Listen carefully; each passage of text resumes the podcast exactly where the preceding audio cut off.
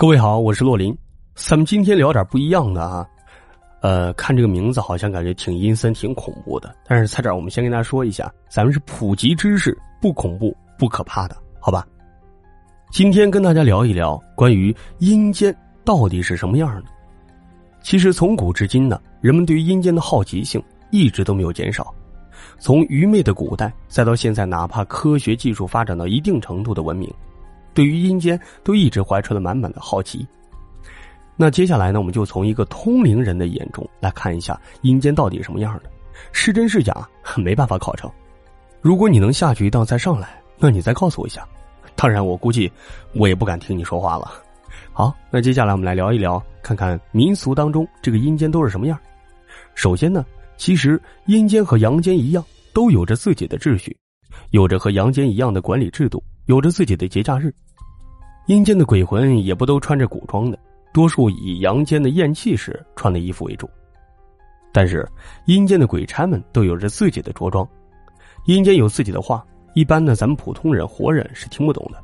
就好比有一个成语叫做“鬼话连篇”，人有人话，鬼有鬼话。阴间的世界最显著的特点就是没有阳光，没有生机，雾蒙蒙的一片死气。你可以想象一下，那阴间到底什么样子呢？有没有日月星辰？有没有山川河流？有没有高楼大厦？有没有医院饭店？阴间的鬼魂穿的什么样？阴间的鬼魂吃什么喝什么？阳间送去的衣服纸钱真的能收到吗？这阴间是否也有男欢女爱呢？阴间的生活秩序又是怎么样？相信大家一定很好奇，那今天呢，我们就是以通灵人的视角来来看一下阴间。凡人无法摆脱轮回之苦，无法摆脱生老病死之苦，爱恨离别痛。那么接下来咱们来聊一聊，其实阴间和阳间一样，有着自己的一个秩序。首先，咱们说一下阴间第一站——土地庙。刚刚过世的亡魂呢，叫做生魂。亡者肉身四大分解之后啊，承载着生命气息能量的载体呢，从身体中经过大概十二个小时的时间分离出来，也就是我们俗话说的灵魂。灵魂在脱体的过程中会很痛苦，所以家人最好不要动他的身体，以减轻他的痛苦。每一个地方都有土地庙，有些啊是我们阳世的人肉所看不见的，但是它却是真实存在，给我的感觉像是电视剧里面的衙门一样。古色古香的装饰，中间有一张棕红色的案桌，上面有本地的户籍册，记载着本地的山川河流、人口牲畜、人员多少等等等等。正所谓一方水土养一方人，一方土地保一方人。一个灵魂的出生和死亡都是要经过当地的土地庙的。土地虽然神位低微，但是却是家喻户晓的正神，人呢都不敢冲撞他。更是天下各路堂口和神界沟通的一个重要的使者，上到表文的传送，下到拜金的焚化，都离不开土地公公的帮助。当有人阳寿已尽，阴兵呢会拿着勾魂牌和批票，押着亡魂到土地庙通关。土地公公呢要打开本地的户籍册进行核实，如果这个死人呢，确实是本地人士，确实是寿终正寝，又一一核实。并无任何宗教信仰，便在批票上盖上本地土地的大印，通行阴间。在土地公公神案的两边有两个通道的关口，一个是直接往生西方极乐世界的大路，一个是前往阴曹地府的黄泉路。一个是关口光明万丈，一个关口漆黑无比。阴兵压着鬼魂化作阴风，踏上黄泉路。阴间第二站。黄泉路，常听人说呀，这黄泉路不好走。黄泉路上无老少，确实这样。黄泉路上向上看呢，看不到日月星辰；向下看也看不到土地尘埃；向前看看不到阳关大道；向后看更看不见亲朋四邻。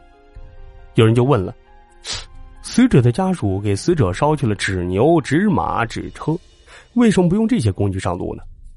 殊不知啊，这个时候亡人的灵魂还不能叫做鬼，只有进了这个李都城，才能叫做一个真正的鬼魂。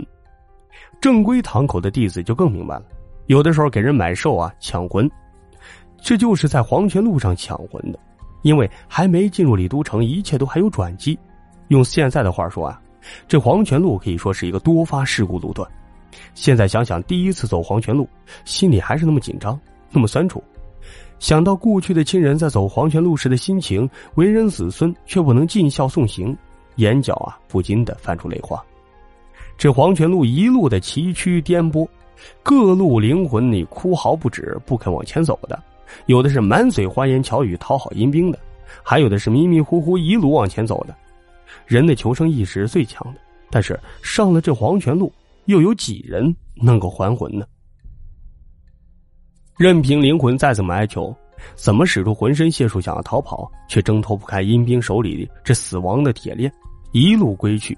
任凭灵魂走得多累，鬼差都不会让你休息片刻而耽误行程，必须要尽快赶路，走出这段黄泉路。玩回玩笑话说呀，这黄泉路上没有客店的，这阳间再多的钱财在黄泉路上也一样白费。目的地啊，都是一个地方，阴曹地府，叫李都城。阴间第三站，就是望乡台。走出了黄泉路啊，便上了望乡台。老话说啊，一到望乡台，远望家乡回不来。高高的一个石台，发出阵阵的阴光。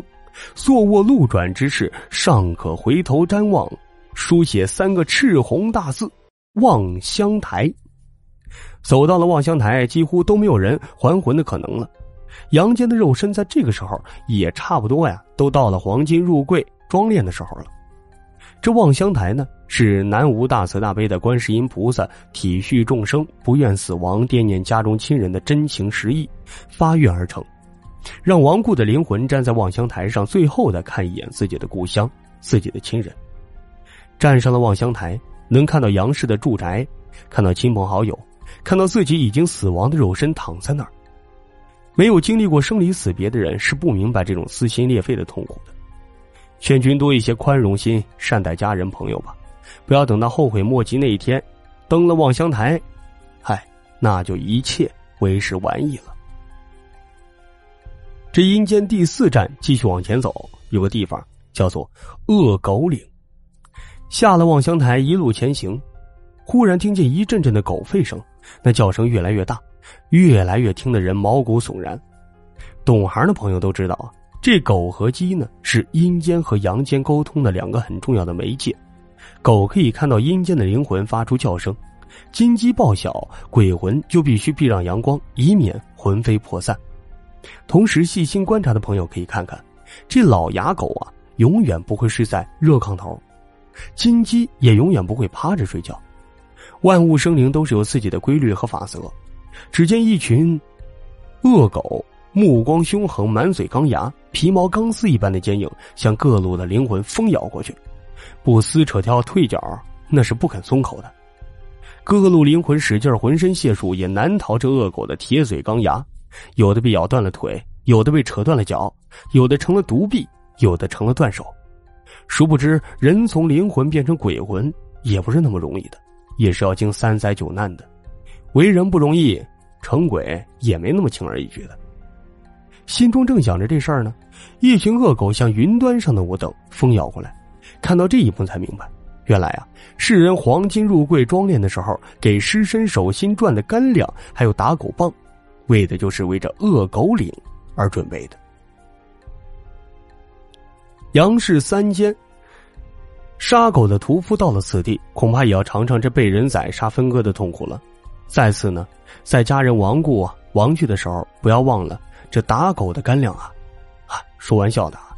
且不说这阴间有没有狂犬疫苗，没有打狗干粮，这成鬼又是一件容易的事儿。恶狗岭满岭皆是残肢断地，污血淋淋，能全身过着恶狗岭的人寥寥无几。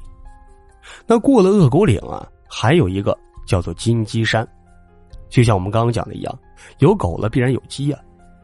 金鸡山峰两道岭，笔直的山峰都要一点一点的爬过去。形象呢，就比如就要从鸡背爬到鸡冠上，只有通过这金鸡山，才能到达李都城。这恶狗岭啊和金鸡山都是所有灵魂所必须要过的两道关，只有过了这两道关，才有资格担任鬼魂。一入金鸡山，一群一群的公鸡是迎面扑来，那铁嘴和秃鹫的嘴呀，那有过之而无不及。一下一下都啄瞎灵魂的双眼，扇动的翅膀更是让你无法张开眼睛，那锐利的爪子更像是大佬大黑爷手里的这个抓魂钩，一爪子就可以让你皮开肉绽，深入五脏六腑，并且不抓出你的心肝那不算完事儿。大家可以想想，世间杀鸡的时候是什么样子的痛苦。现在一个个灵魂站在了鸡群里，想必这个时候就完全理解什么叫做待宰的羔羊了。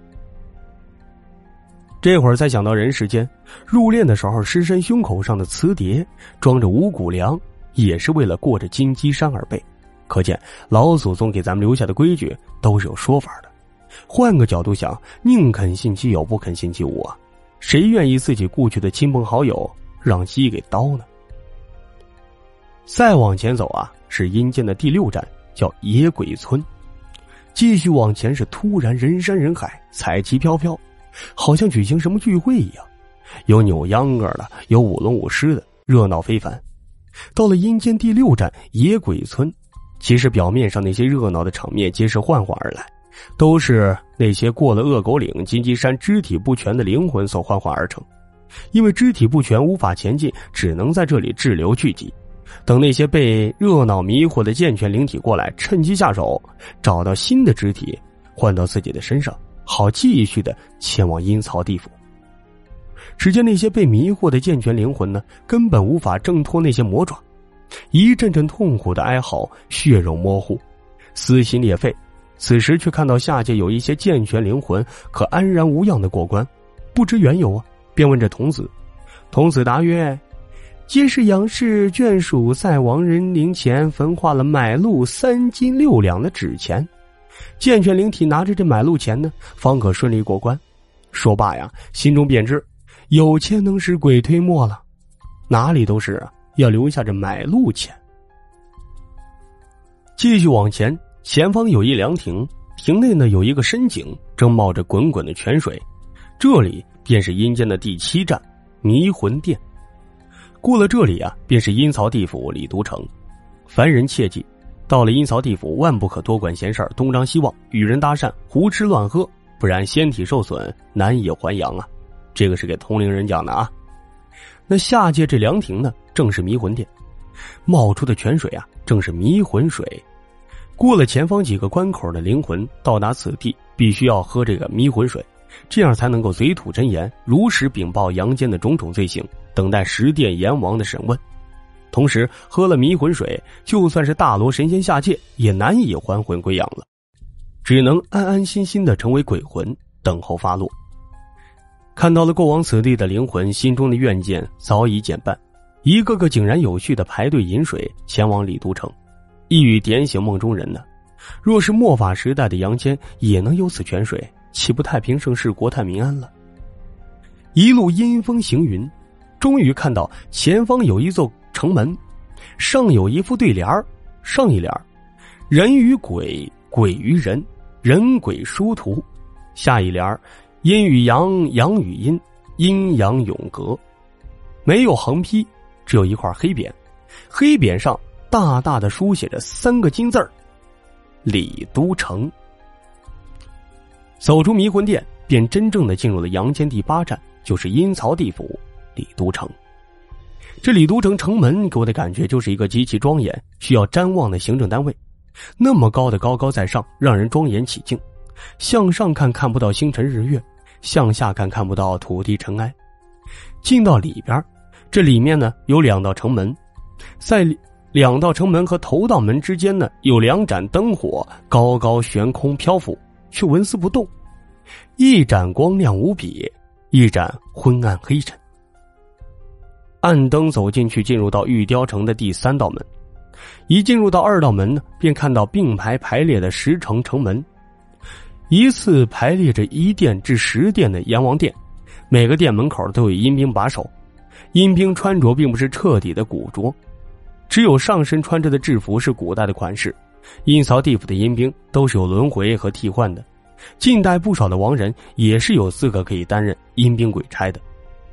各个店门门口都有把守的阴兵，有的认真核对灵魂手里的批票，有的检验灵魂魂头的高矮尺寸，个个都是井然有序的工作。毫不逊色于人间的行政部门，有过之而不及，并且这里的鬼差都是奉公执法，清如水，明如镜。到达这里的鬼魂，心中也都知道自己啊也已经死了，倒是安分了不少。接下来再往下走啊，这信佛、学佛、拜佛的人都知道，佛经讲的十八层地狱，这便是阴间第九站——十八层地狱。